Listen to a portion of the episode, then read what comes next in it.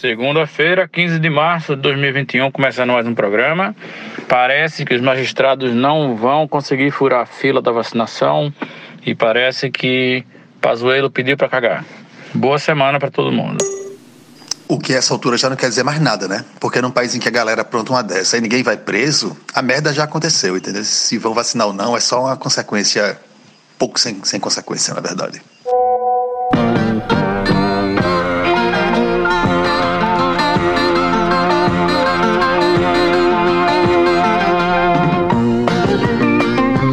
Conversando Água. Conversando Água. Conversando Água. Atenção para a notícia importantíssima agora da hora do almoço da segunda-feira. Né? O Exército vai gastar 730 mil reais em brindes. A lista inclui 110 kits para churrasco, acondicionados em uma maleta de alumínio com gravação a laser na tampa e com o brasão do Exército. Os kits vão custar R$ 18.400, que para os parâmetros de hoje em dia é dinheiro de pão, né? Também estão incluídos na lista de brindes, canetas, bonés e placas de todos os tipos. O mais curioso são os bonecos em forma de Rambo, que eles também encomendaram e que vão custar 80 mil reais. Eu gostaria de consultar a nossa psicanalista do grupo se essa tara em boneco de homem musculoso, em pistola e em fuzil na mão é alguma coisa que possa ser explicada por Freud. Enquanto ela não chega, eu vou dar aqui a minha opinião leiga, porque a essa altura já nem precisa mais de Freud, né, velho? Não tá assim, tipo, super óbvio, não. Eu achei que tava. Outra novidade que não é novidade, mas agora é oficial, é que o Vaticano esclarece que homossexualidade é pecado e não pode abençoar essas uniões num texto aprovado e assinado pelo Papa Francisco, que parecia ser um cara mais liberal, né? Então, vamos por partes. É, evidentemente que esse excesso de símbolos fálicos presentes no material, no novo material de novas amizades do Exército, porque se eles estão dando brindes é porque eles querem fazer novas amizades, né? Ou sei lá, amizades antigas. Não precisa nem dizer o que isso significa, porque quem precisa ratificar, a gente só precisa ratificar alguma coisa nesse nível quando a gente não tem. É, sobre o Papa, veja só, vamos lá. O que eu acho que a igreja tem que fazer é não se meter nas escolhas sexuais alheias. A igreja acha que ser gay é pecado. Ok, tá tudo certo. A igreja acha isso, vai continuar achando, não tem problema nenhum, desde que ela deixe muito claro para todos os fiéis que a escolha sexual alheia não lhe diz respeito. Então, Ponto, acabou sim. Você deixa os gays vivendo numa boa e vai cuidar do seu rebanho. Ok? Tudo certo, nada errado. Eu fico muito impressionado com a galera pagando pau pra esse papa. Quem é que faz demagogia, demagogia populista? Quem é? Vamos lá. Hitler, Trump, Bolsonaro. Uma vez que você fala uma coisa e faz outra, você é um fascista, filho da puta. Então, assim, no dia que esse Papa escreveu uma epístola, uma bula, sei lá, Dina, me diz aí o que é que ele tem que fazer. Que ele passar uma lei para as coisas que ele falar valerem, tiverem efeito. É, digamos, é, é um efeito prático dentro da igreja, porra, aí ele vai se tornar um papa legal. Enquanto ele não fizer isso, ele é só mais um demagogo do pior tipo possível. O cara que diz uma coisa e faz outra. Make America Great Again, Brasil acima de tudo. E aí por trás faz justamente o contrário. Eu quero saber qual a diferença desse papa para qualquer outro fascista demagogo que já existiu na Terra. Pior que eu tava ouvindo o podcast a semana passada e pensando, pô, eu tô muito raivoso, eu tenho que pegar mais leve. Já é, né? Foda-se. Parece mesmo que te amarraram numa sala cheia de barata e tu não tem como sair, tá ligado? Essa sua analogia é exatamente correta e perfeita. Você está num mundo cheio de pseudociência, onde as pessoas acreditam em maluquice, e aí ficam reclamando depois que a galera é contra a vacinação, mas tem uma maluquice doida do caralho, que é totalmente anticientífica. Vem uma igreja louca que domina o mundo de uma forma absurda e prejudicial. Diana, eu estou trancada numa sala cheia de barata e eu não posso sair. Fred, eu acho que tudo que você falou sobre o Papa não faz sentido nenhum. Mas assim, zero sentido. É, eu não, por favor, seja mais claro. o Papa já fez vários pronunciamentos que iam de encontro com a forma como os cristãos deveriam se comportar, como está na regrinha lá da igreja. Então, assim, ele diz que você pode fazer. Então é assim, né? Ele está falando para os não cristãos, é isso? Eu não estou entendendo, então, realmente. Fred, veja, é, o que o Papa, o que este Papa diz é o seguinte: para a Igreja Católica, porque está na Bíblia, relações homossexuais são consideradas pecado. O que o Papa diz também é que essas pessoas merecem acolhimento. Então, o Papa não vai celebrar o casamento delas, por nem ele nem a igreja, porque isto é um pecado e a igreja não vai autorizar e celebrar e ratificar e validar um pecado. Ponto. O que ele está dizendo também é que essas pessoas têm o direito perante a sociedade, de formar família, de serem felizes, de buscar a sua vida, de resolver os seus problemas. Elas só não vão ter o seu casamento chancelado pela igreja. Ninguém é obrigado a ser católico, não. O que ele está dizendo é que você não deve condenar, julgar, ser violento, agressivo com essas pessoas. São coisas diferentes. Aliás, a igreja é feita por pecadores. Aliás, a igreja não casa pessoas que se divorciaram. Se você se divorciar e quiser se casar de novo na igreja, não pode. Por quê? Porque para a igreja o divórcio é um pecado e ela não vai chancelar uma segunda união que é resultado de um pecado. É simples, é binário até. Sim, só que não é só isso não, né? Ele passou a vida fazendo isso, né? A, o reinado dele como papa fazendo essas coisas. Então, assim, beleza, ele tem essa postura, mas é uma postura que vai contra o, o, o digo o que eu digo, faço o que eu digo, não faço o que eu faço, né? Faço o que eu digo, mas eu sou o mestre supremo de uma ordem que é contra tudo isso que eu digo. É, é bem perigoso, eu acho, esse tipo de discurso. Agora, bora falar do Grammy, bora? Que teve solenidade ontem e o povo tava com máscara combinando e tudo. Eu fiquei pasma, besta, de ver a galera montada e teve festa de verdade. Sem público, é verdade, porém com todos os artistas lá. Então, eu tava esperando aí dar uma brecha no cacete de vocês para perguntar se esse grupo vai ser um desses grupos que fala de indicados ao Oscar, porque não só teve Grammy, que eu não me sinto legitimado para falar, porque eu conheço alguns artistas, mas não conhecia absolutamente nenhuma das músicas que ganhou alguma coisa né? É, mas a gente está chegando aí perto do Oscar e todo mundo só fala de Oscar e essas coisas todas. Então, temos alguns, alguns indicados que saíram agora. Ainda faltam mais algumas categorias, mas eu quero saber se a gente vai poder falar sobre isso aqui. Will, Acho que esse é meu pior ano de Grammy, Oscar e essa coisa toda. Eu tô tão desatualizada. Aliás, com esse Grammy agora, eu me lembrei que ano passado teve o Mercury Have, que é o prêmio lá, sei lá como é que se chama. Cecília, ajuda aí na pronúncia. Que é o prêmio mais prestigiado da música britânica. E eu também perdi. Eu me lembrei agora que teve. Quer dizer, deve ter tido, né? Ano passado. Mas eu tava falando mesmo, era do tapete vermelho. Desculpa, eu não tava falando falando nem dos artistas, nem das músicas. Olha, o prêmio é o Mercury Prize. O Mercury Rev é uma banda. Você está certíssimo. Só para você ver como eu tô aluada. Totalmente correto. Aí veja, eu não sei se é sinal da velhice, mas houve uma época que eu que toda vez que saía algum prêmio desses, ou então chegava no final do ano e saíam as listas dos melhores do ano, eu ia escutar tudo.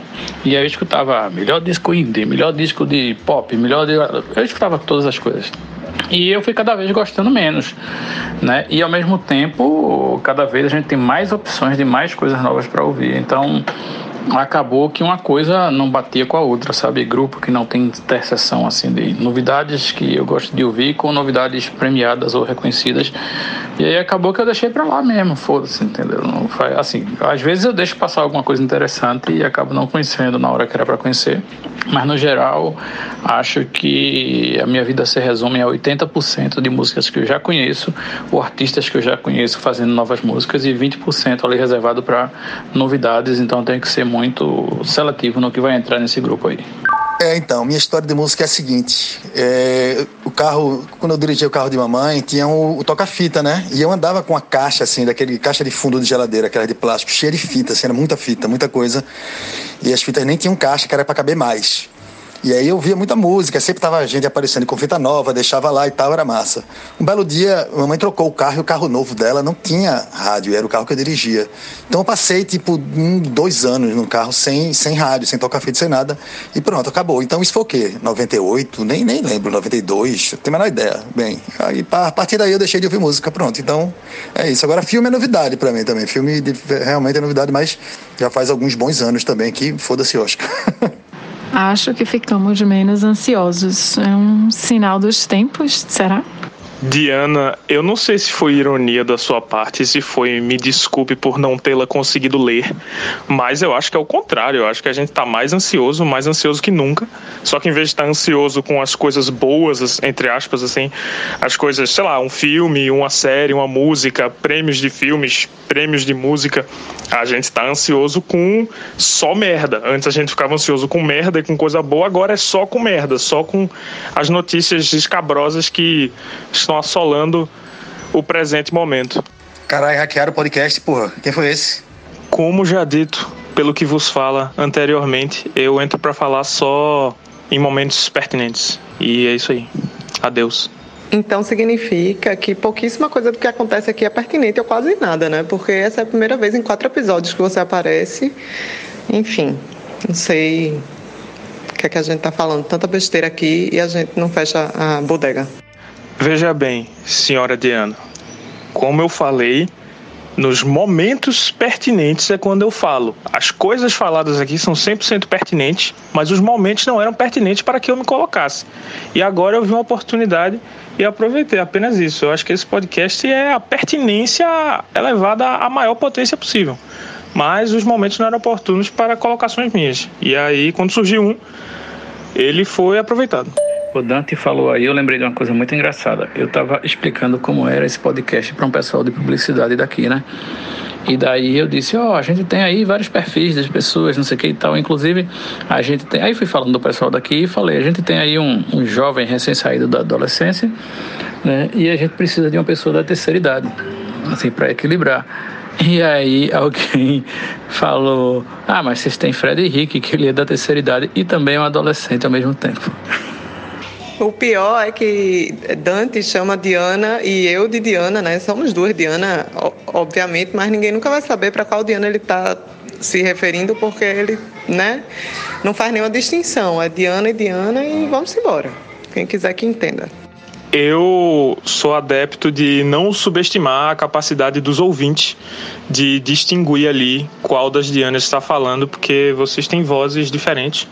E aí, bem, é isso aí. É que eu não vou chamar a outra Diana de Moura, né?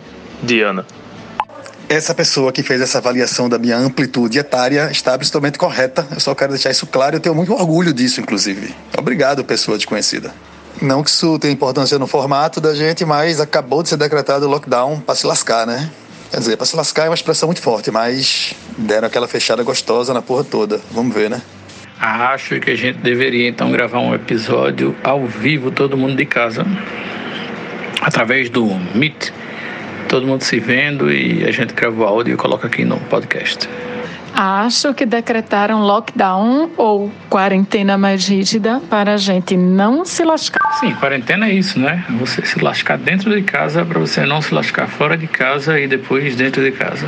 Apesar de eu aplaudir a atitude do governo, porque a gente está seriamente precisando, significa que as escolas fecham, né? Aí para mim significa ficar bem na merda. Pessoal, se liguem aí com o que vocês vão falar nesse podcast, porque eu soube que a polícia bateu na casa do youtuber Felipe Neto, levando uma intimação para ele depor num processo, num inquérito, em que ele está sendo acusado de crime contra a segurança nacional por ter chamado o presidente de genocida. Certo? Então, se liguem para a polícia não bater na casa de vocês. Gostaria de concordar com Felipe Neto em gênero, número e grau e adicionar que é um sociopata perverso genocida. Eu vim aqui só dizer que eu não moro com Cecília, então não precisa vir aqui bater em casa, tá? Beijo. Inclusive, ele foi denunciado na ONU por duas organizações, mais, né? Por estar causando Obviamente, uma situação desastrosa no país, com atos e ações que causam um grande colapso e apocalipse humanitário no Brasil. Segue bonde. Eu lembro claramente do dia que a gente entendeu o que estava chegando no fundo do poço, que foi quando a gente passou a concordar com Felipe Neto. Temos que concordar que Felipe Neto não é nem 70% do poço assim. Eu comecei, não sei vocês, mas eu comecei a concordar com alegações de figuras políticas muito mais escabrosas do que Felipe Neto. Não, obviamente, não com tudo que as pessoas falam, mas um monte de fala de Rodrigo Maia batendo palma, galera da direita eu batendo palma, porque tá foda, velho. Tá foda. Pois eu quero dizer que eu sou fã de Felipe Neto. Assim, não fã do conteúdo que ele produz, mas acho que ele amadureceu, né? Já faz um tempo assim que ele mudou, inclusive, é, determinados posicionamentos que ele tinha e passou a utilizar o seu alcance né, com muitos tipos de público, principalmente públicos jovens, para fazer as informações de forma correta. É, e, enfim, eu acho que ele tem sido, sido muito certeiro em suas opiniões e tem incomodado muita gente e é uma figura muito importante no nosso cenário hoje em dia. Então, enfim, não acho que é fundo do poço, não, a gente concordar com o Felipe Neto.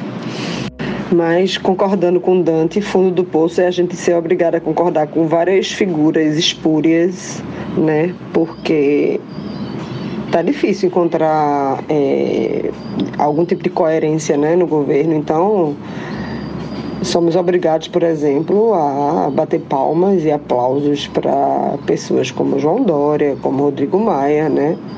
Enfim, como várias outras figuras públicas das quais, se não fosse o contexto atual, certamente não, não estaríamos do mesmo lado batendo palmas para o que é falado mas é, é porque a gente chegou num fundo do poço, num, num limite assim que tipo entre ser humano ou não ser humano. Eu acho que esse é o limite, né? Você ultrapassou os limites de, da humanidade.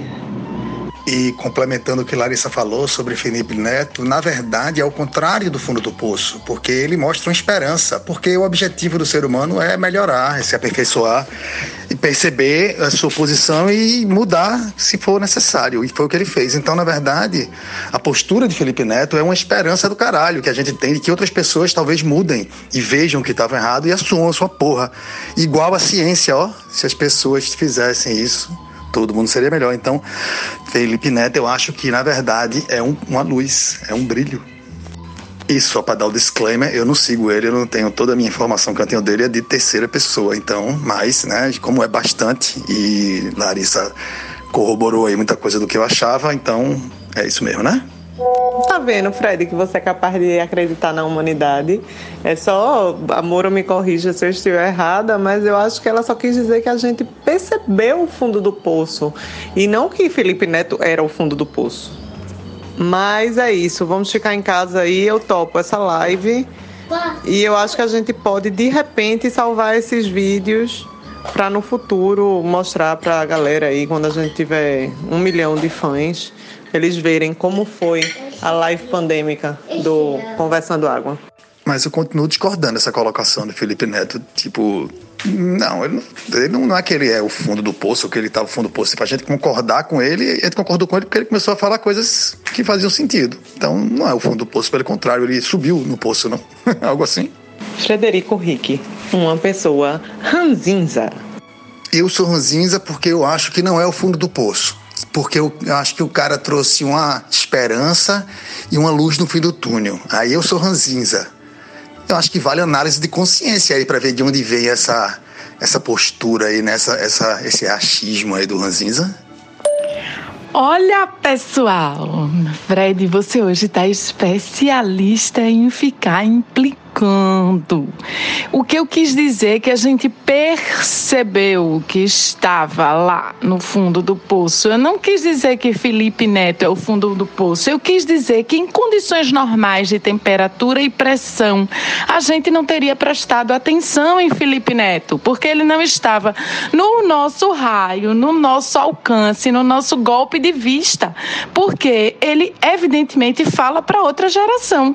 Quando eu tive que dizer, nossa, que massa que Felipe Neto existe, é porque eu percebi a falência total de todo o restante que estava à minha volta e com quem eu podia contar até então. Beijos de luz, Fred. Dante, abre aspas. Eu não acho que Felipe Neto seja nem 70% do fundo do poço.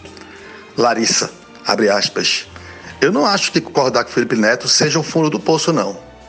Então, assim, quem é especial, quem está especial e quem está implicando realmente? Beijo de luz. Eu só falo por mim mesma. Volte e escute o áudio. Agora eu acho que eu queria mudar de assunto de novo. Vamos falar sobre o lockdown, né? Sobre a quarentena rígida. E aí, quais são os planos de vocês para os próximos 15 dias? A gente só vai ser libertado no dia 30 de março. Aliás, medida certíssima do governo do estado. Estou planejando aqui no que é que eu vou fazer. Na prática não muda nada, né? Porque a gente já estava trancado em casa. Mas psicologicamente pode ser que tenha algum efeito. Acho que eu vou comprar uns ingredientes para testar receitas. É uma boa pergunta. E o psicológico é interessante. Mas a resposta é a mesma que o cérebro dava pra Pink, né? Mesmo que a gente faz todo dia. Agora, a pergunta outra é: vocês estão preparados para começar a receber notificação dos seus aplicativos de foto de que um ano atrás a gente estava na pandemia já? Olha o que você fez há um ano atrás. Isolamento. Olha o que você fez um ano atrás. Trancado. Esse é o verdadeiro problema agora, a partir, a partir de agora. Mas respondendo a pergunta, e como eu voltei da praia para cá, para o capital, justamente nesse momento maravilhoso, quando fechou tudo, foi super sincronizado, como tudo na minha vida, ou desincronizado, minha resposta é: eu vou deixar de fazer um bocado de coisa diferente das que eu estava deixando de fazer na praia. Vai ser massa isso. Caralho, Fred, eu não tinha pensado nisso ainda. Você está certíssimo. Já já vamos começar a receber essas notificações do que estávamos fazendo há um ano atrás, né? É, novas receitas, é, novos apetrechos para fazer limpeza, as pessoas dando dicas né, de como limpar a própria casa, né? E, enfim, verdade que é, realmente o baixo astral vai aumentar muito em relação a esse ponto. No mais, para mim não muda muito não, a não ser o fato de que é, a gente já continuava em casa, né? Mas aí agora vamos continuar todos em casa porque de janeiro para cá eles tinham passado aí para a escola. Mas não muda muita coisa não. Aqui é a mesma coisa. Eu estava totalmente isolada, né? As minhas únicas saídas são para padaria e mercado.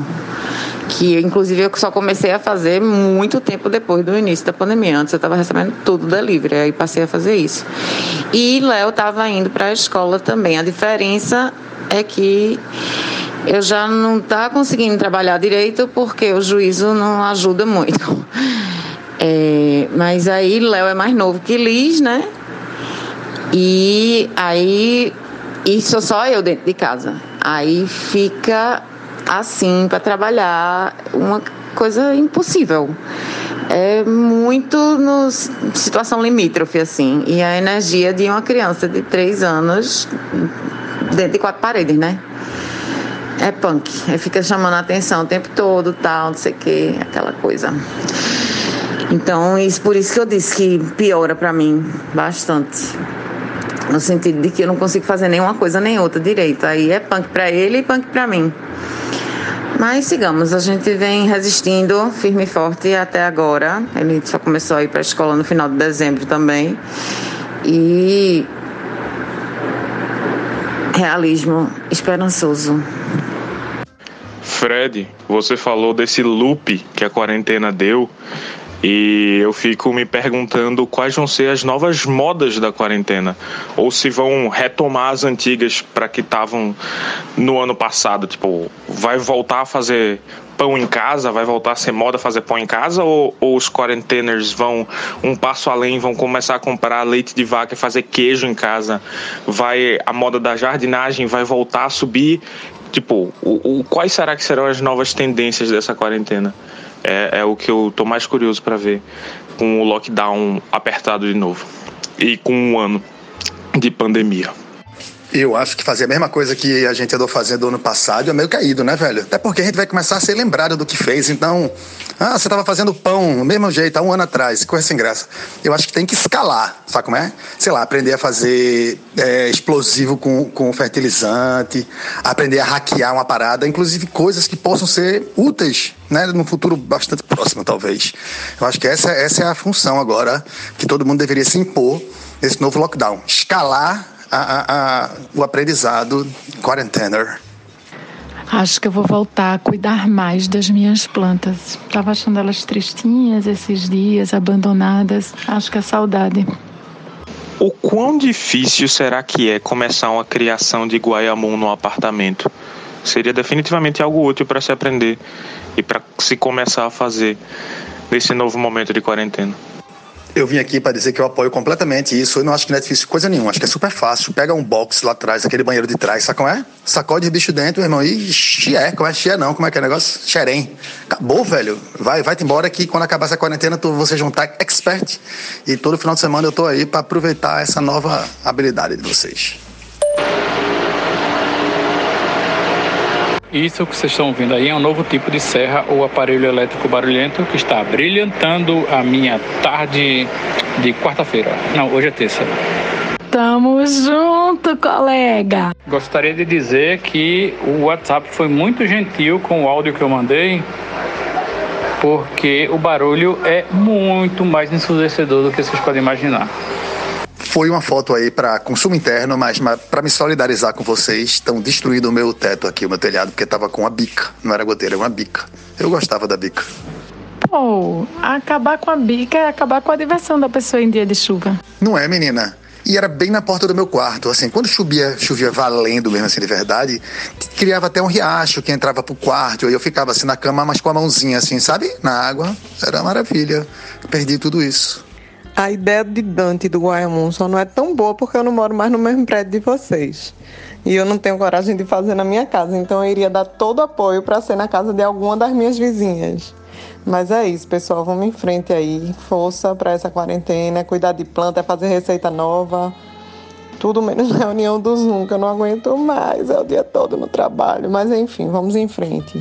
A gente sabe que um ano de isolamento está fazendo mal para a cabeça quando a gente perde noção de que época do ano é que a gente está vivendo.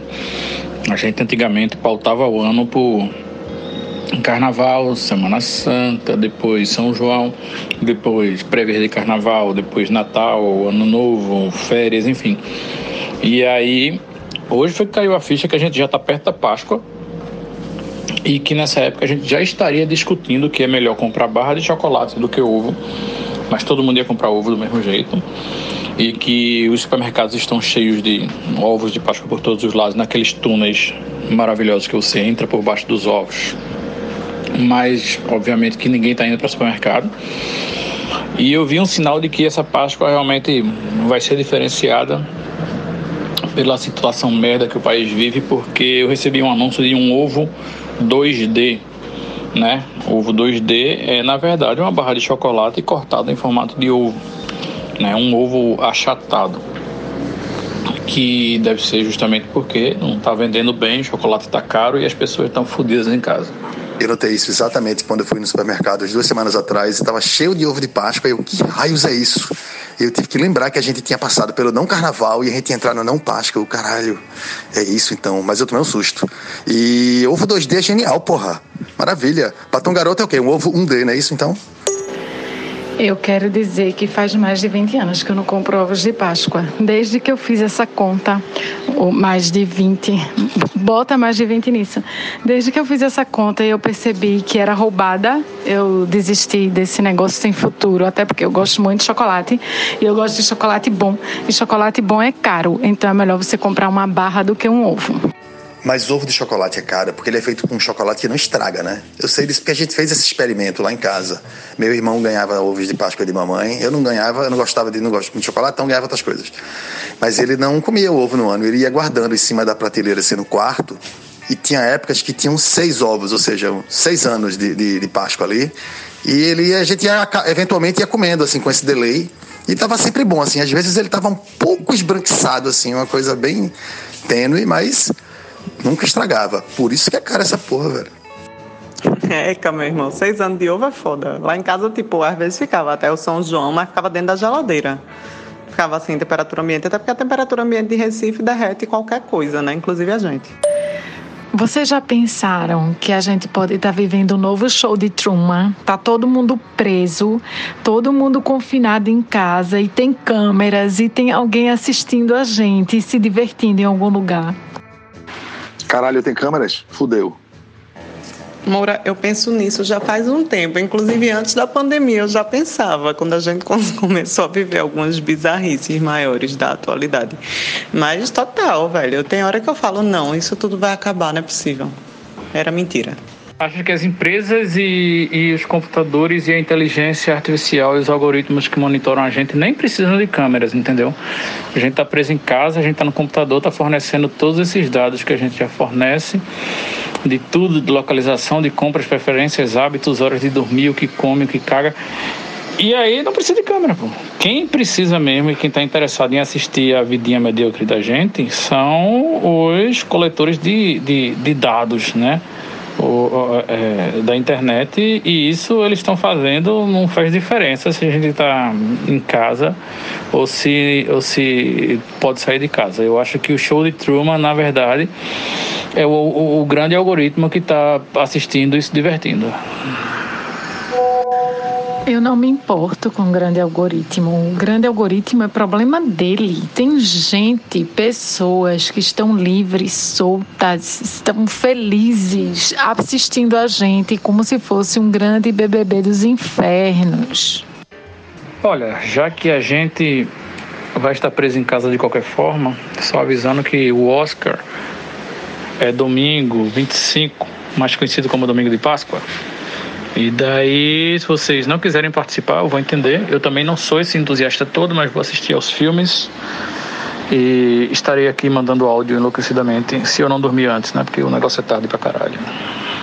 Manda aí uma listinha dos filmes que a gente tem que ver. Como hoje é quarta, dá pra maratonar alguns no sábado e já é. Vamos nós. Eu posso falar para vocês aqui quais são os indicados a melhor filme né, que eu acho que vão ser todos que eu vou tentar assistir, até porque eu já vi a, a, eu acho que a metade da lista. Mas não porque eu sou muito fã de, de Oscar, como eu disse, mas é porque a gente vai estar em casa aí sem muita opção do que fazer, né? Manda aí, Will. Ajuda a galera. Lista de, de indicados a melhor filme. Eu já assisti é, Os Sete de Chicago, que é Netflix. O Som do Silêncio, que é Amazon Prime. E só. Os outros são The Father, que tem o canibal lá, esqueci o nome dele agora, Anthony Hopkins. Judas and the Black Messiah, que eu tô com ele aqui para assistir. Mank, que tá no Netflix. Minari, Nomadland e Promising Young Woman. Eu, é, vamos pedir para Cecília Meira falar esses nomes com a pronúncia correta aí. Por favor, Cecília, fala aí. Eu ouvi falar bem desses sete de Chicago, não ouvi falar dos outros, mas eu não sei o quanto isso é realmente relevante, porque depois que Parasita ganhou, meio que acabou o Oscar, né? Não tem mais para quê. Quando você chega no auge, não tem mais para que continuar se você só vai ladeira abaixo. Pelo menos é isso que eu acho. Eu só vim aqui dizer que eu sequer ouvi falar em algum desses filmes do Oscar e eu estou muito feliz com isso. Considero inclusive um achievement na minha vida e, como sempre, vocês vão considerar isso uma ranzinzice, mas não, é uma pura verdade. É assim que a vida tem que ser, evoluir para sempre. E ao fundo vocês têm o sound design das marteladas e furadeiras que tem aqui em casa agora. Pelo menos são minhas, né? Então não posso reclamar muito. Para consertar a bica do, do telhado. Desejo boa sorte. Olá. Vocês sabem que nossos ouvintes que não são aqui da região não vão entender bica, vão achar que você falou ah, consertar a pica. Então esclarece aí o que é a bica, por favor. Então, bica é um grande volume de água que escorre ou jorra de um orifício ou de uma protuberância, de preferência na sua nuca ou na sua cabeça, onde você ouve aquele é algo bem gostoso quando é quando você quer que isso exista, não quando está praticamente dentro do seu quarto. Cara, Conversando Água, seu podcast da vida real. Na vida real a gente tem maquitas e marteladas. Eu nem estou mais falando sobre esse assunto, porque já falamos bastante, mas é 24 horas de Serra Maquita. E ontem à noite eu estava assistindo TV, ainda tem uma porra de um sino. Algum vizinho arrumou um cacete de um sino e fica batendo a porra do sino de noite num padrão repetitivo, assim, sabe? Tipo, bate três vezes para, bate três vezes para, três vezes para. Um sininho desses que parece sino de. sei lá, um sino pequeno, saca? Como já determinado pelos nossos queridos companheiros podcasters, pessoal do Braincast, no programa número 392, cujo título é Tem que Acabar, edição 2021. Tem que acabar a Maquita, porra. Tem que acabar. Urgente. Cheguei atrasada aqui ainda para falar o nome dos filmes indicados a melhor filme do Oscar. Quem se deu de bem esse ano foi Sacha Baron Cohen, né? Porque ele foi indicado a melhor ator coadjuvante pelo Trial of the Chicago Seven e o filme dele, o Borat Subsequent Movie Film, foi teve melhor atriz coadjuvante e melhor roteiro adaptado. Eu possivelmente estarei acordada e ficarei aqui conversando água sobre o Oscar, que eu sempre adorei assistir. Vamos ver como é que vai ser esse ano. Quem se deu de bem foi Trent Reznor, do Nine Inch Nails, que está competindo com ele mesmo por melhor trilha sonora. Eu acho que ele fez Mank e fez Soul, da Pixar. E faltou Cecília dizer a pronúncia correta aí dos outros filmes. Por favor, Cecília, ajuda a gente aí pra gente não errar nunca mais, não passar vergonha. Com isolamento e tudo, como é que será que vão fazer no Oscar desse ano? Vão mandar por correio a estatueta para casa do povo? Porque não vai aglomerar toda a galera naquele teatro, não, né? Pelo amor de Deus. Aquilo ali é um prato cheio para o Covid. Poupe, vocês nunca passam vergonha. Vamos lá, deixa eu ver aqui. É, melhor filme: The Father, Judas and the Black Messiah, Mank, Minari, que é como eles vão falar, né? Eu não sei se é um nome chinês. Eu não, não, não assisti o filme. Nomadland, Promising Young Woman, Sound of Metal, The Trial of the Chicago Seven. Dante, ano passado já foi com isolamento, eu acho. Eu vi se eles mandaram uma caixa para a casa da galera que só podia abrir na hora da premiação. Aí parece que só tinha Oscar dentro da caixa do, do ganhador e o resto dentro da caixa tinha, sei lá, um tijolo, um, um cocô, sei lá tu falasse de Mank, com, com, da história de, de Trent Reznor. Eu tô doida pra assistir Mank, porque eu amo Gary Oldman, adoro ele, vai. É, mas desses todos, inclusive os que eu assisti, foram apenas Ma Rainey's Black Bottom, que, que Chadwick Boseman e Viola Davis estão indicados para melhor atriz e melhor ator. É, e Trial of the Chicago Seven. Não assisti mais nada. Sacanagem do caralho. O cara vai receber a caixa pra pegar Abrir, tem um tijolo dentro, velho. Que sacanagem da porra. Caralho, velho. Que ideia boa essa da caixa. Mas eu não lembrava disso, não. Eu assisti o Oscar do ano passado, eu vi todo mundo lá, o Bom João Ru recebendo o Oscar por Parasita, todo o pessoalzinho lá no teatro. Bem, eu não sei se foram só os prêmios principais que receberam o prêmio no teatro e os prêmios secundários receberam o prêmio em casa, mas eu lembro de ver mó galera lá no teatro é, no Oscar de 2020 recebendo as coisas. Mas essa ideia da caixa, se não foi implementada no ano passado, tem que ser implementada nesse ano porque é genial. E aí tinha que mostrar todos os indicados, cada um na sua casa, abrindo a caixa, e aí só um tinha o Oscar lá dentro de verdade. Puta, isso seria fantástico. Se foi ironia, peço perdão por não tê-la conseguido perceber, mas eu gostei muito da ideia. Eu realmente não lembro não, eu achava que tinha sido no isolamento já, mas enfim, a ideia da caixa eu gostei mesmo. Mesmo tendo sido minha, eu achei genial. Dante, com isso, relaxa aí, porque eu sou Sheldon, basicamente, em termos de sarcasmo e ironia. Então, eu estarei sempre no mesmo barco que você, se for o caso. Eu não sei se quando aconteceu o Oscar do ano passado já tinha. já estava rolando isolamento lá nos Estados Unidos, mas eu sei que tiveram vários outros festivais, né, de, desses grandes festivais de cinema, o Emmy, né, enfim, entre outros que eu me esqueci agora o nome, e que já foi feito nesse formato de o Golden Globe, é, que as pessoas ficam em casa e é, por, por videoconferência. É, eu acredito que teve um esse ano, não me lembro se foi o Golden Globe, se foi o, o, o Emmy, que tinha umas poucas mesas assim bem distantes né, das pessoas e as pessoas que estavam indicadas estavam cada um na sua casinha. E aí tinha a filmagem, os apresentadores todos no palco para ninguém na plateia. Essa parada da caixa é do caralho, né? Emulador de Mercado Livre, né? Você recebe o pacote e não sabe se vai ter o videogame ou um tijolo. Acho isso do caralho. Eu dei sorte a minha vida toda nas minhas compras no Mercado Livre. E olha que eu comecei a comprar faz tempo, viu? É, nunca deu ruim, não, para mim. Eu acho que a pessoa só cai em golpe no Mercado Livre se realmente for muito besta. Se é, não fizer pelo Mercado Pago, se pagar antecipadamente e o vendedor sumir, sabe? Esse tipo de coisa que, que é um amadorismo não só no Mercado Livre, mas nas transações comerciais em geral, né? Mas como o Mercado Livre também hoje em dia é mais um marketplace de, de, de lojas, né?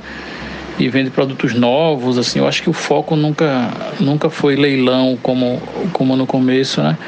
Então acho que, que também é mais garantido. Eu realmente nunca tive problema, mas também nunca lidei com pessoas físicas vendendo coisas usadas, sabe? Sim, isso é uma coisa que acontecia mais antigamente, quando você, inclusive, relevava as recomendações de segurança, né? E, na verdade, a coisa do tijolo nem foi Mercado Livre, acho que foi Submarino, Americanas, alguma coisa assim, que eu ouvi falar, aconteceu algumas vezes, na verdade. Eu também, nunca me dei mal não. Tenho uma sorte em comprar coisas da internet e é tranquilo. Só que um dia desse, velho, eu comprei no Magalu e foi extraviado é, a mercadoria, porque teve, acho que foi furto de caminhão, alguma coisa. Enfim, eu tinha pedido três vinhos. E aí, quando demorou, eu pedi mais três, porque eu achava que eu não tinha pedido. E aí, eu acho que na mesma carga, os dois foram extraviados. Quando eu vi no sistema, eu falei, pô, vai demorar que só esses vinhos para chegar agora. Aí tinha uma promoção boa, eu comprei seis. É um Pinot Noir baratinho que tem no Magazine Luiza, que eu adoro tomar. Aí, velho, numa semana chegou três num dia, três no outro, seis no outro, a caixa da wine no outro. O Felipe na quinta-feira chegou para mim e fez: Amor, tá tudo bem? Tudo bem, só quando tiverem as garrafas todas vazias, né? Inclusive, manda aí pros amigos se tiver com excesso, tá bom? A gente aceita. Que nada, já estamos dando conta, tu não sabe? Isso era conhecido como uma semana comum na casa daquela minha namorada, nossa amiga, né? Inclusive era bom porque era, era um ciclo vicioso do caralho, porque tomava assim em excesso, ficava bêbado, pedia mais, chegava, tomava em excesso, pedia medo, pedia mais, tomava em excesso, pedia, pedia mais, chegava, excesso, pedia, pedia. Minha gente, vocês viram que algum político jumento aí, que eu não sei de onde foi, é, disse que ia, que ia alugar um avião, encher de álcool em gel e jogar em cima da cidade, em cima das plantações também, em cima de todo lugar e atacar álcool em gel em tudo, que era para imunizar o, o ambiente e acabar com o Covid. Eu não sei se eu li direito, estou com a impressão de que a ideia é tão maluca que eu posso ter lido errado, mas enfim, vocês sabem melhor do que eu. Como teve um cara, um político, que queria arredondar pi para três para ficar mais fácil no currículo escolar, isso é verdade. Então, assim, eu tô, eu tô achando a história super tranquila, eu acho que é verdade. Mais de 3 mil mortes por dia por Covid e o presidente preocupado em celebrar o golpe militar de 64 recorrendo à justiça para ter esse direito e também perdoando mais de um bilhão de reais em impostos das igrejas, né? enriquecendo pastores e lutando para fuder na economia do Brasil. Essas notícias para mim já são como. Vocês viram que o sol nasceu hoje, vai chover amanhã. Eu acho muito mais incrível a apatia da oposição, incluindo nós e todo mundo, do que esses pronunciamentos. Eu acho muito, muito, muito mais incrível E eu sei que a gente tá no meio da crise do caralho, não pode fazer nada. De qualquer forma, quem pode não faz, quem não quer não faz, deixa que eu deixo. Isso eu acho sensacional, fantástico, extraordinário. Genocida. Eu. O que é que a gente faz, minha gente? O que é que a gente pode fazer, caralho? Falando nisso, Cecília, eu acho que o que a gente pode fazer é contar com o Felipe Neto, porque o que aconteceu foi que ele criou uma, no caso, né, tá contratando uma frente de advogados para defender de graça quem for processado por criticar o nosso presidente. Então eu acho que aí a gente vai ter que contar com ele mesmo e é isso aí. Felipe Neto 2022. A minha pergunta, Dante, não é nem essa, é tipo, como é que a gente faz pra tirar esse puto do poder, tá ligado? É, é isso, é tipo, é, é essa coisa que o Fred tá falando, da apatia, entendeu?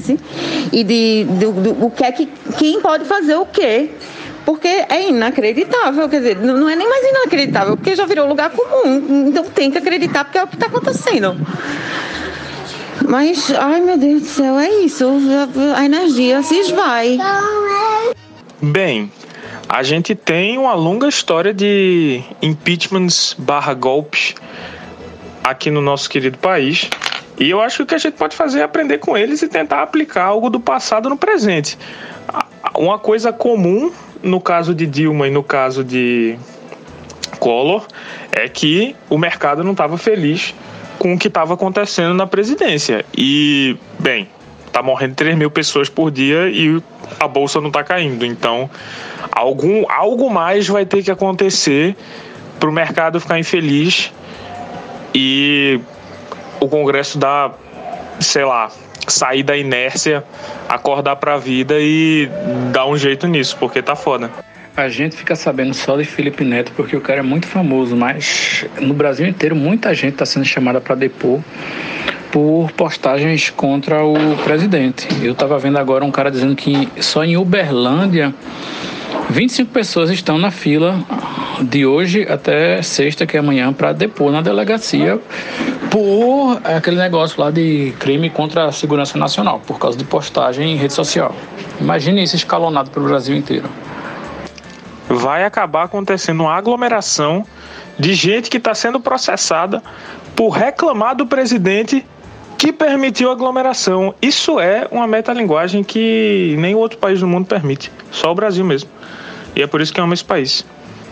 Mas é isso, o golpe está sendo ensaiado e anunciado e testado, fazendo pré-teste em várias instâncias todo dia.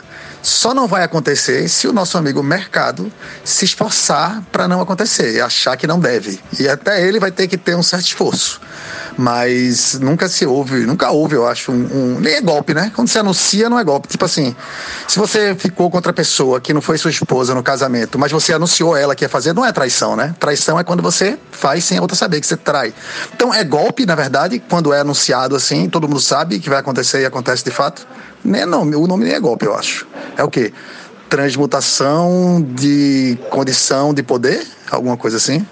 Vocês sabem que existe uma entidade de promotores de justiça bolsonaristas chamada de, de Ministério Público Pró Sociedade, uma coisa dessas, que está solicitando a Bolsonaro que ele decrete estado de defesa. E aí, uma vez decretado isso, ele vai poder intervir né, nos estados, independentemente, para teoricamente coibir desvio de verba no combate ao Covid, mas obviamente que as motivações são outras completamente diferentes, pelo que desconfiamos, né? Não é golpe, porra, é pedido de licença. Assim, tudo bem, eles são mal educados do caralho, não pediram licença. Mas eles avisaram que estão chegando desde 2013. Aí só ficou mais claro em 2016. Em 2018 nem se fala. Todo mundo já sabia. Anos, anos de antecedência deles dizendo: Ó, oh, estamos chegando, hein? Ó, oh, estamos indo aí. E aí, porra. É isso, cara. Alguém vai ter que se esforçar para impedir isso de acontecer, porque tá foda. No caso, para impedir isso de continuar acontecendo, né? Porque já está acontecendo há um bom tempo e se ninguém fizer nada, vai continuar acontecendo e vai ser muito pior. O que é difícil de conceber, mas tenho certeza que será. Rapaz, como diria a irmã de uma amiga minha, sempre pode aparecer um bode na sua sala. Enquanto não tiver um bode no meio da sua sala, é o sinal de que pode ficar pior, entendeu? Essa coisa de estado de defesa, estado de sítio, é um negócio tão Getúlio Vargas, né? A galera tá usando as cartas mais marcadas possíveis e tá dando certo. Isso que é foda, maluco. Eu até tinha esquecido de contar aqui, mas ontem eu fui fazer uma visita a uma locação no município de Gravatá, né? Que fica aqui a mais ou menos uma hora e meia de Recife. E no caminho tem um quartel, assim, tem uma coisa do exército chamado, se eu não me engano, é Batalhão de Infantaria Mecanizada.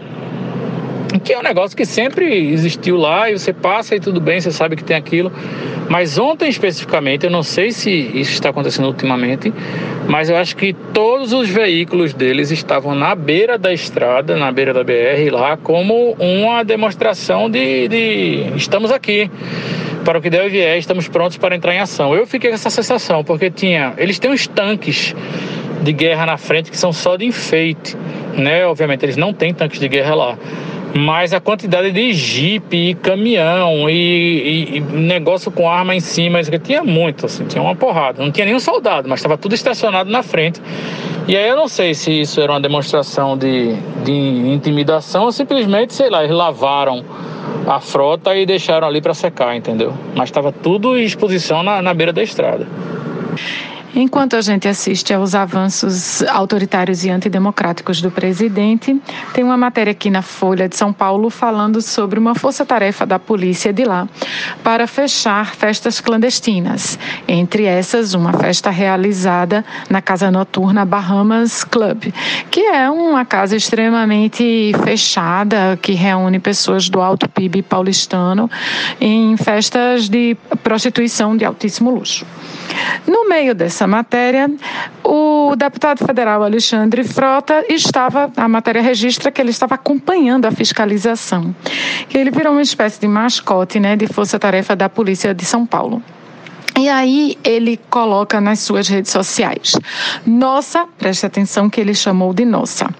Nossa força-tarefa é para coibir essas festas e fazer com que elas não aconteçam em hipótese alguma. Não é possível festa com 3 mil mortos por dia. Não é justo, fecha aspas. A gente sabe que no fundo do poço tem pá e que a gente está cavando para baixo quando a gente é obrigada a concordar com Alexandre Frota, viu, Fred? A minha teoria é que o Alexandre Frota chama de nossa porque ele deve ser parte ali da inteligência da parada, alguma coisa assim. Porque ele deve, mesmo sendo uma celebridade em decadência há décadas, ele deve ter ali ainda seus contatos nas altas sociedades e usar deles para poder ajudar a polícia a localizar essas festas dos figurões da elite brasileira, como Gabigol e MC Gui, que estavam nessa festa que foi fechada pela polícia com o auxílio de Alexandre Frota. Nesse caso, sim, né? Algumas coisas são o fundo do poço, outras coisas não são o fundo do poço. Alexandre Frota, Frota é o fundo do poço, por diversos motivos, como é Rodrigo Maia, por exemplo. Como já foi estabelecido antes. Mas, bem, sobre fundo do poço, como diria Kaiser Souza, que o grande truque do diabo foi fazer com que as pessoas acreditassem que ele não existia, o grande truque do poço foi fazer com que as pessoas achassem que ele tinha fundo. Essa é uma grande ilusão. O poço não tem fundo, o poço é infinito. Deixem de suas ilusões, por favor. Quero aqui fazer uma correção da minha fala anterior. Gabigol e MC Gui não estavam nas Bahamas, no caso no Bahamas, quando ele foi fechado por uma operação da polícia auxiliada por Alexandre Frota. Eles estavam em um cassino clandestino que também foi fechado numa operação da polícia com auxílio de Alexandre Frota. É, fica aqui a correção. Aparentemente, Alexandre Frota está fazendo muitas operações mesmo. Estou trafegando pelas ruas de Recife nesse primeiro dia de lockdown semi-total decretado aqui no estado de Pernambuco e digo para vocês: não sei o que é que pode abrir, não sei o que, é que pode fechar, porém é, já passei por supermercado aberto, é, padaria aberta, farmácia e uma igreja católica também estava aberta, mas a, a cidade está realmente com um movimento bastante reduzido Os únicos seres humanos com quem eu cruzei nessa minha jornada foram os entregadores dos serviços de, de delivery, devidamente sem máscara, porque eu acho que eles imaginam que a velocidade que eles trafegam faz com que o ar entre nas suas vias respiratórias e elimine qualquer traço de Covid que ali exista. E é isso, está parecendo um, um domingo com jogo da seleção na Copa do Mundo. Que notícia boa, que tem pouca gente na rua, gostei de saber. Aqui eu estou percebendo que a avenida está com o barulho bem menor também, bem reduzido de carros e de zoada. E vamos tentar achatar essa curva de uma melhor forma, né, dessa vez, se Deus quiser. Cara, tinha que dizer para todo mundo que o Covid deixa broxa. Se começar a circular que um dos sintomas da Covid é disfunção erétil, deixar o cara broxa, mano, cai em pelo menos 60% a circulação de pessoas. Eu tenho certeza. Eu acabo de sair de uma farmácia aqui e os dois senhores que estavam na minha frente na fila aí por volta dos seus 60 e poucos, 70 anos, estavam procurando por ivermectina e hidroxicloroquina. O balconista da farmácia falou que tais remédios haviam acabado no estoque, né, tinham vendido tudo, mas que para esse Covid aí que está vindo mais forte agora, esses remédios não adiantavam de nada. Ele deu esse conselho para os senhorizinhos e os caras foram embora, mas ele ressaltou que era para esse agora que está mais forte, que não, não, não funciona. Achei que o farmacêutico foi inteligente, porque na hora que você coloca um dado novo na informação, para este não funciona, já é capaz deles acreditarem. Começando a aparecer nos meus stories vídeos que as pessoas estão fazendo quando passam na frente de hospitais particulares daqui de Recife e estão encontrando filas de ambulâncias para descarregar as pessoas, ou seja, está colapsado de verdade, hospitais superlotados e pessoas esperando num, num engarrafamento de ambulância na frente dos hospitais. Não tem para todo mundo, seja de Covid ou não seja de Covid, seja qualquer outra coisa. Atualizando, acabo de descobrir que o advogado que pediu lá o estado de defesa, ele foi expulso do Ministério Público por espancar a esposa, né? Já conhecemos esse tipo de gente de longe. Hoje é sexta-feira, é dia de. Dicas do Conversando Água. Eu prometo que eu vou fazer uma vinheta para isso, mas não vai ser essa semana ainda.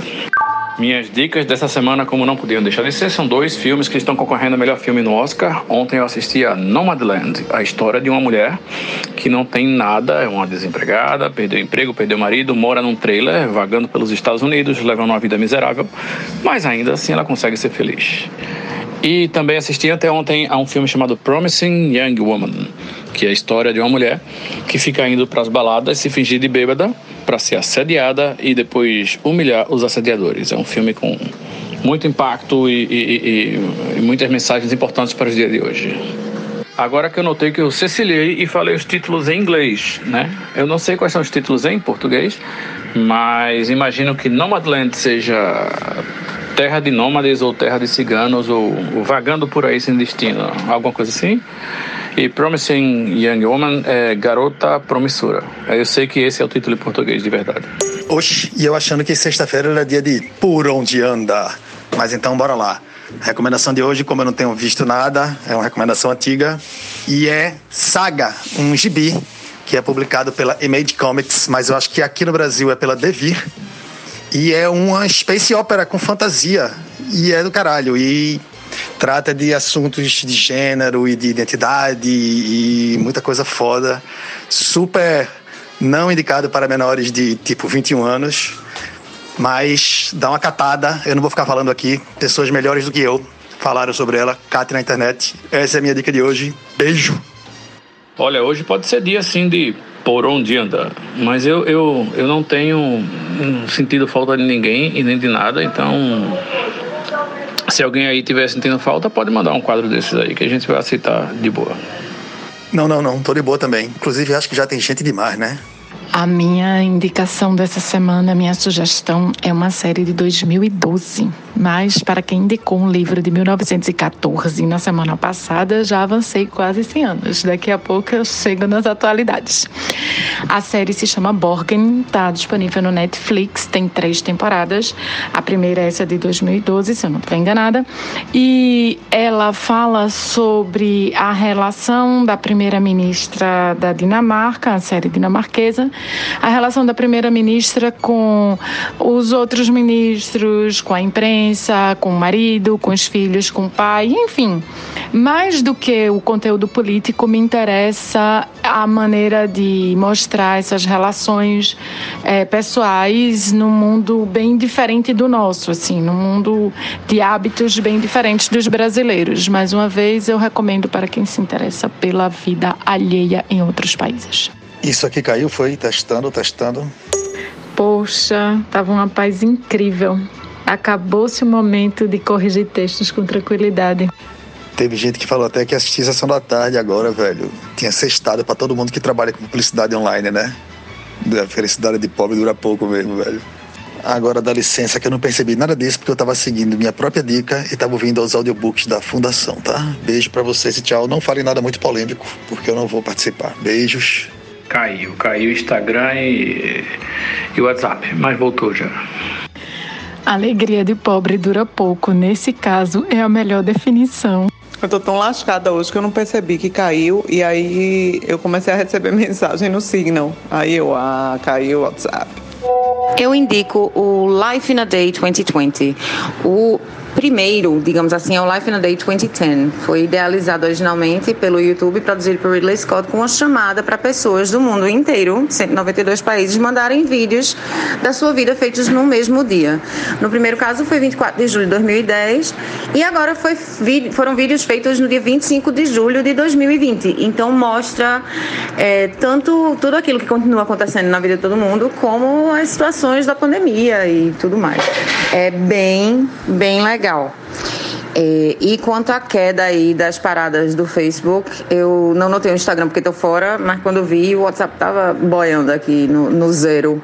Perdi um monte de coisa que a, a galera não tava conseguindo se comunicar. Foi da.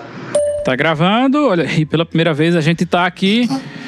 Então, estamos aqui presencialmente através da internet para encerrar esse programa. Na verdade, o que eu queria fazer, que eu não avisei para ninguém, é que eu queria ler as mensagens que a gente recebe no nosso e-mail. O Conversando Eita, Água. Ei, muito. porra, me interrompe não. No nosso e-mail. Conversando Água Podcast, arroba gmail.com. Gmail.com.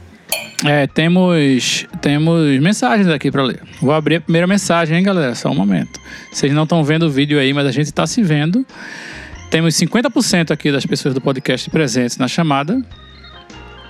E vamos lá, primeira mensagem aqui. Eu, eu, preciso dizer o nome da pessoa que mandou mensagem? Eita, será, será que a pessoa que se sentirá compartilhada? Vamos deixar. Eu vou dizer suas iniciais. RF. RF diz: A psicanalista tem uma voz muito gostosa. Eu tô falando sério. A Eliana! Veja, considerando, considerando que tirando o povo do podcast, a gente tem nove ouvintes assim na média por semana, não é difícil descobrir quem é essa pessoa, não. É, falando, ó, falando disso, inclusive, se você ouve o podcast, é bom você é, recomendar para os seus amigos, porque a gente está precisando crescer aí, a gente está precisando ganhar aí cinco estrelinhas na Apple Podcast, no Google, no Spotify, porque Sim, senão a gente vai lá para baixo.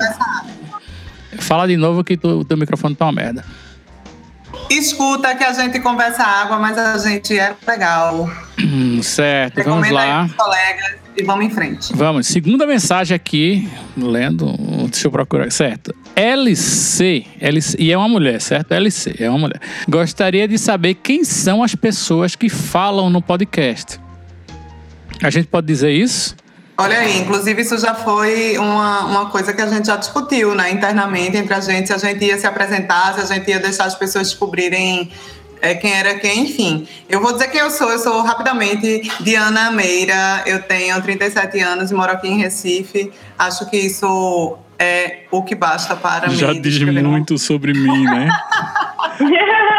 Olha, é Mas assim, a pessoa que assiste assiduamente por exclusão, ela já sabe o nome de todo mundo, porque todo mundo chama todo mundo pelo nome, né? Pois é.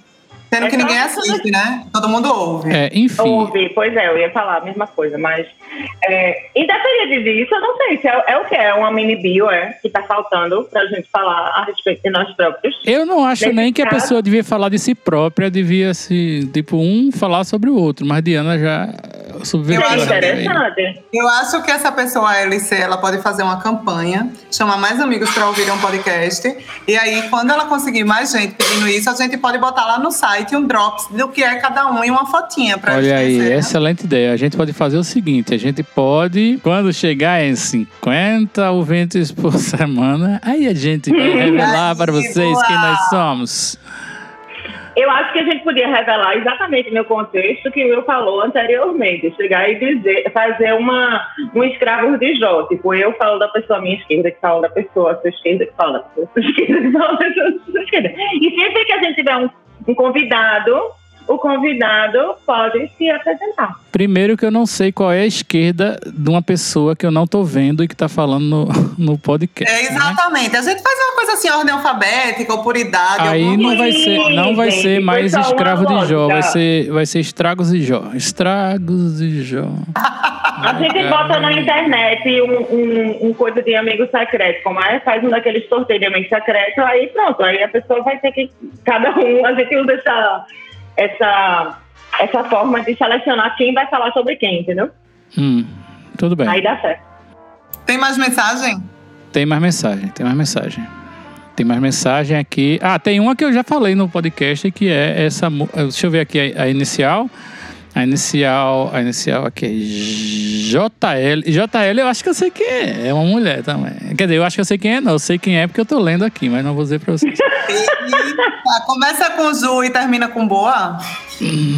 Caralho, será que tem alguma Ju boa que ouve a gente aí?